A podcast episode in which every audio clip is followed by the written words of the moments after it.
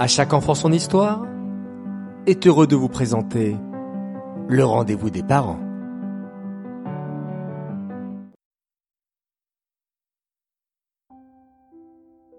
Chers parents, bonjour et Chodesh Tov. Comme promis, voici notre épisode spécial ado. Qu'ont-ils de spécial nos ados pour leur réserver une rubrique? Disons-le, l'adolescence est un passage difficile, aussi bien pour eux que pour nous les parents.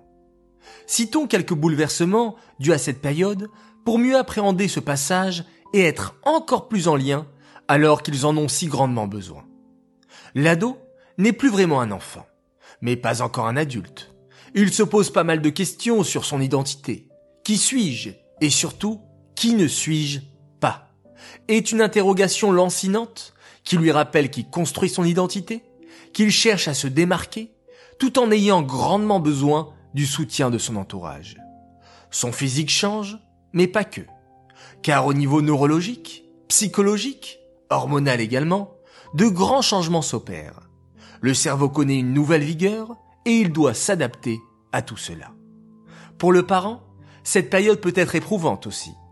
En effet, il peut avoir l'impression d'avoir perdu son doux petit enfant et ne reconnaît plus celui ou celle qui le dépasse d'une tête ou deux, à la peau boutonneuse, aux idées réfractaires et aux émotions à fleur de peau. On avait cru la relation forte, la voilà qui nous semble sur le point de s'effriter. Vous aviez cru la plupart des apprentissages acquis?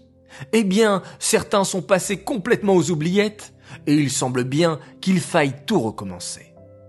Comme dans toutes les questions d'éducation, il n'y a pas de réponse toute faite et de conseils magiques. Le plus important étant de trouver un bon équilibre entre l'écoute des besoins de cet enfant et le cadre à poser. Cela dans le souci de préserver son estime de lui-même et sa croyance profonde qu'il est une bonne personne. Comment agir face à un ado qui cherche à défier, à faire de nouvelles expériences, à se sentir libre? Cela peut nous donner la sensation d'avoir perdu tout contrôle de la situation. Une réaction impulsive ou automatique pourrait nous amener à devenir cyniques et trop critiques. De nombreuses réflexions acerbes, même justifiées, finissent par faire effet, mais pas dans le sens que vous souhaitiez. Comme le dit l'expression, le souci, lorsque l'on critique nos enfants régulièrement, c'est qu'ils finissent par nous croire. Ne me méprenez pas. Je ne dis pas qu'il ne faut rien dire, de crainte d'abîmer une plante fragile. Non, je parle ici de critiques répétées, souvent dites à chaud, avec une charge émotionnelle élevée, et qui s'attaquent à la personnalité de l'enfant. Du type, tu es vraiment irresponsable, tu ne comprendras donc jamais. Normal que tu sois débordé, tu n'es pas organisé, tu aimes vivre dans la pagaille on dirait, tu n'as aucun savoir-vivre. Ou encore, ce que tu peux être insolente, tu n'as aucun respect pour les adultes, etc. Vous voyez le point commun entre toutes ces phrases? Elles attaquent l'autre sur sa personnalité et commencent généralement par tu es. Cela envoie à l'enfant une image négative de lui-même. Que faire alors lorsqu'on est amené à intervenir sur un comportement répréhensible? Tout d'abord, chers parents, il va être important de définir le cadre dans lequel cet ado évolue. Un cadre qui va devoir être réajusté de temps en temps, en fonction de l'âge de l'enfant, un cadre qui pourrait être assoupli ou, au contraire, renforcé ou resserré selon la façon dont il est respecté.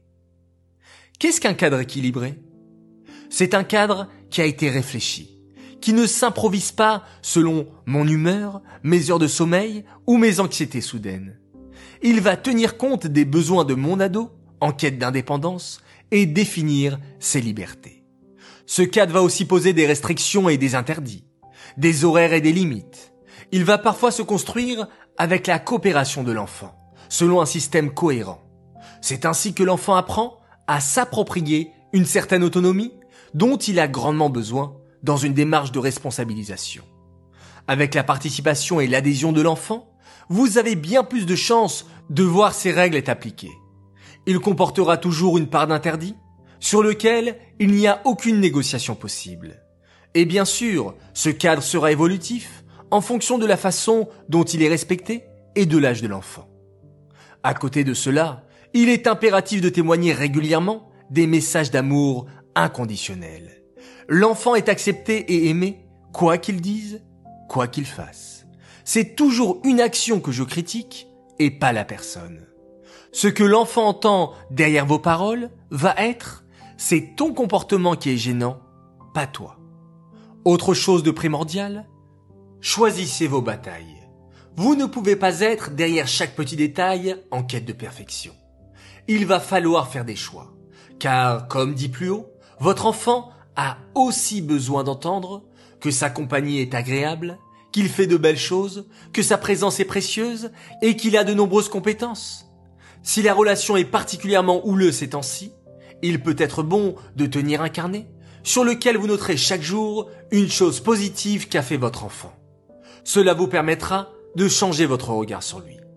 Trouver un équilibre entre mettre en valeur les compétences et chercher à améliorer certaines facettes est un travail d'équilibriste. Mais vous êtes le parent et vous en êtes capable. N'oubliez pas que cette période parfois difficile est extrêmement riche pour votre ado. Que ce soit pour la construction de sa personnalité, les nouveaux apprentissages, le remodelage du cerveau, c'est pour votre ado le temps des grandes opportunités. Vous trouvez compliqué de définir votre cadre, de modifier votre façon de communiquer, d'exprimer votre amour inconditionnel? Prenez contact avec Rivka Soudry, notre superbe coach parental, à qui j'adresse une fois n'est pas coutume, mes remerciements pour son aide ô combien précieuse qu'elle nous apporte chaque Roche Rodèche, et qui se fera une joie de vous accompagner dans ce changement. Je vous souhaite Rodèche Tov, et à bientôt dans notre prochain rendez-vous des parents.